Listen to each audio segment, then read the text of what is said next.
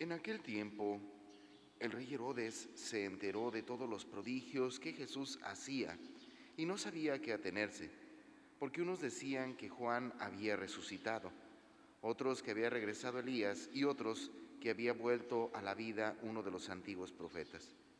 Pero Herodes decía, a Juan yo lo mandé decapitar. ¿Quién será pues este del que oigo semejantes cosas? Y tenían curiosidad de ver a Jesús. Bueno, hermanos, continuamos nuestro caminar. Recordarán ustedes cómo hemos estado leyendo el Antiguo Testamento de nueva manera y en ese sentido lo estamos haciendo por medio del profeta Ageo, que ciertamente le corresponde o le toca pasar un momento bastante difícil para el pueblo de Israel. Insisto, dificultades que el mismo pueblo de Israel se ha buscado ante su ambición, ante su creerse superior a todos los demás, ante el querer utilizar a Dios para sus intereses personales, para sus intereses propios.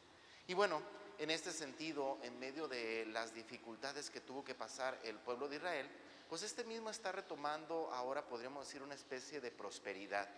Después de todas las dificultades, le comienza a ir mejor. Sin embargo, en medio de que le comienza a ir bien, se ha olvidado de lo más importante y es precisamente de Dios. Apenas hace un tiempo habían experimentado el dolor de estar alejados de Dios, les comienza a ir bien y de nuevo se olvidan de Él. Y en este sentido, este olvido lo manifiesta el día de hoy el profeta en el reclamo por el templo. ¿Por qué? Porque mientras el pueblo está construyendo sus grandes casas, se ha olvidado del lugar propio de Dios, ¿verdad? Se ha olvidado del templo. Le ha dado más importancia a otras cosas que el lugar propio de Dios. Sí es verdad, algunos de nosotros podríamos retomar el mensaje de Cristo que nos hace entender que Dios está presente en todas partes y eso no lo vamos a negar pero hay un lugar que es propio de Él, ¿verdad? Un lugar que me refiero que es su casa, el lugar de encuentro personal con Él, que es precisamente el templo, ¿verdad? No podemos negar que en este sentido nuestros templos pues adquieren un carácter sagrado. Nos hace ser conscientes de que al estar ahí estamos verdaderamente donde está Dios. Y esto no porque no lo esté, sino porque en realidad nuestros templos deben de reflejar eso, que son casa de Dios. Y digo esto porque en muchas ocasiones nosotros podemos descubrir cómo nuestros templos le hemos, eh, o nuestro actuar dentro del templo, hace que pierdan ese carácter sagrado. Me explico de otra manera.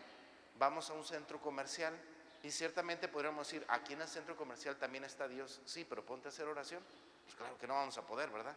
No solo el ambiente, el ruido, el bullicio, los distractores, pues ciertamente nos sacan de ese esquema eh, que podía facilitar el diálogo, la oración. ¿Qué es lo que estoy diciendo? Bueno, que en realidad son espacios completamente diferentes. Un templo en realidad entonces debería de requerir esos espacios. ¿Y a qué me refiero? Que verdaderamente el espacio sea propicio para la oración. ¿Cómo? Bueno, pues en el cual que nosotros también le demos ese espacio para el silencio, la paz, la tranquilidad, la oportunidad de encontrarnos y de dialogar con Dios. Entonces si entendemos que el templo es un lugar que nosotros debemos de ponderar o privilegiar el espacio para poder encontrarnos con Dios. Y digo esto también en este ámbito porque muchas veces o en la mayoría de las ocasiones nosotros somos los que dificultamos esa oración. Nosotros somos los que dificultamos ese diálogo. Se lo pongo sencillo, yo creo que son de las cosas con las que más de repente batallamos todos, ¿no? Venimos a misa, traemos a nuestros hijos y de repente el chiquillo está demasiado inquieto y comienza con sus gritos, con su relajo, con su... Y muchos papás, nosotros no hacemos absolutamente nada. ¿Qué es lo que decimos? Son niños, ¿verdad? Bueno, primer elemento, pues como niño necesita aprender a reconocer que este espacio es un espacio sagrado. Hay que ayudarlo a reconocer entonces que este espacio es para guardar silencio, para encontrarnos con Dios. Segundo momento, si ves que tu hijo está pasando por una situación demasiado alterada, por así decirlo, en la cual no puede dialogar, en la cual no puede orar, bueno, pues sácalo, ¿verdad? Y aquí me refiero precisamente al hecho de entender que hay más personas que necesitan encontrarse con Dios. Yo creo que a todos nos ha pasado que de repente llegamos y este, queremos hacer oración y hay alguien que está haciendo ruido. Y es bastante incómodo, ¿no? Yo mismo lo digo, hay veces que estoy aquí en el templo y pierdo de vista que estoy en este espacio, ¿no? Cuando llega alguna persona y quiere platicarte o quiere decirte algo y por, práctico o por alguna situación te distraes. Bueno, hermanos, es ahí donde todos tenemos que reconocer que hay que poner de nuestra parte para que verdaderamente el templo sea un espacio sagrado, sea un espacio de paz, sea un espacio de silencio en el cual podamos dialogar con Dios. Por ello, hermanos, aunque algunos de repente incomode por ciertas ideologías o por cierta manera de pensar, insisto, uno de los elementos que debemos ponderar más en todos los templos es el silencio. Insisto, ¿para qué?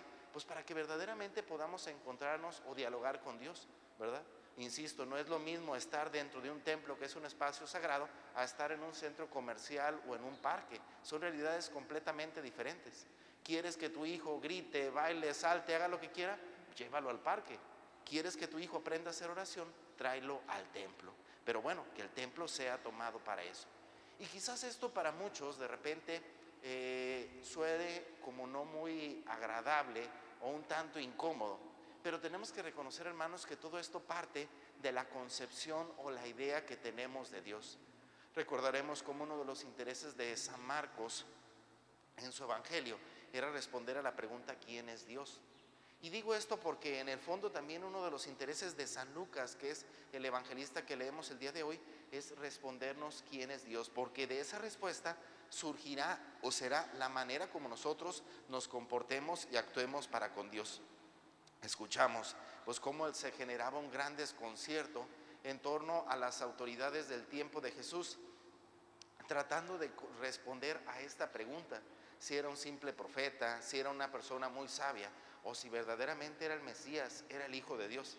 Ellos sabían que, bueno, todas estas preguntas no comprometían, pero si verdaderamente Cristo era el Mesías, el Hijo de Dios, pues toda la realidad cambiaba por completo. Por ello, pues ciertamente ellos buscaban no aceptar la realidad. Bueno, hermanos, para nosotros es diferente. Nosotros reconocemos que en Cristo es el Mesías, que Cristo es el Hijo de Dios vivo. Y si verdaderamente venimos al templo a encontrarnos con Dios, pues bueno, hermanos, démosle su carácter y su ponderancia a este lugar sagrado que es precisamente la casa de Dios.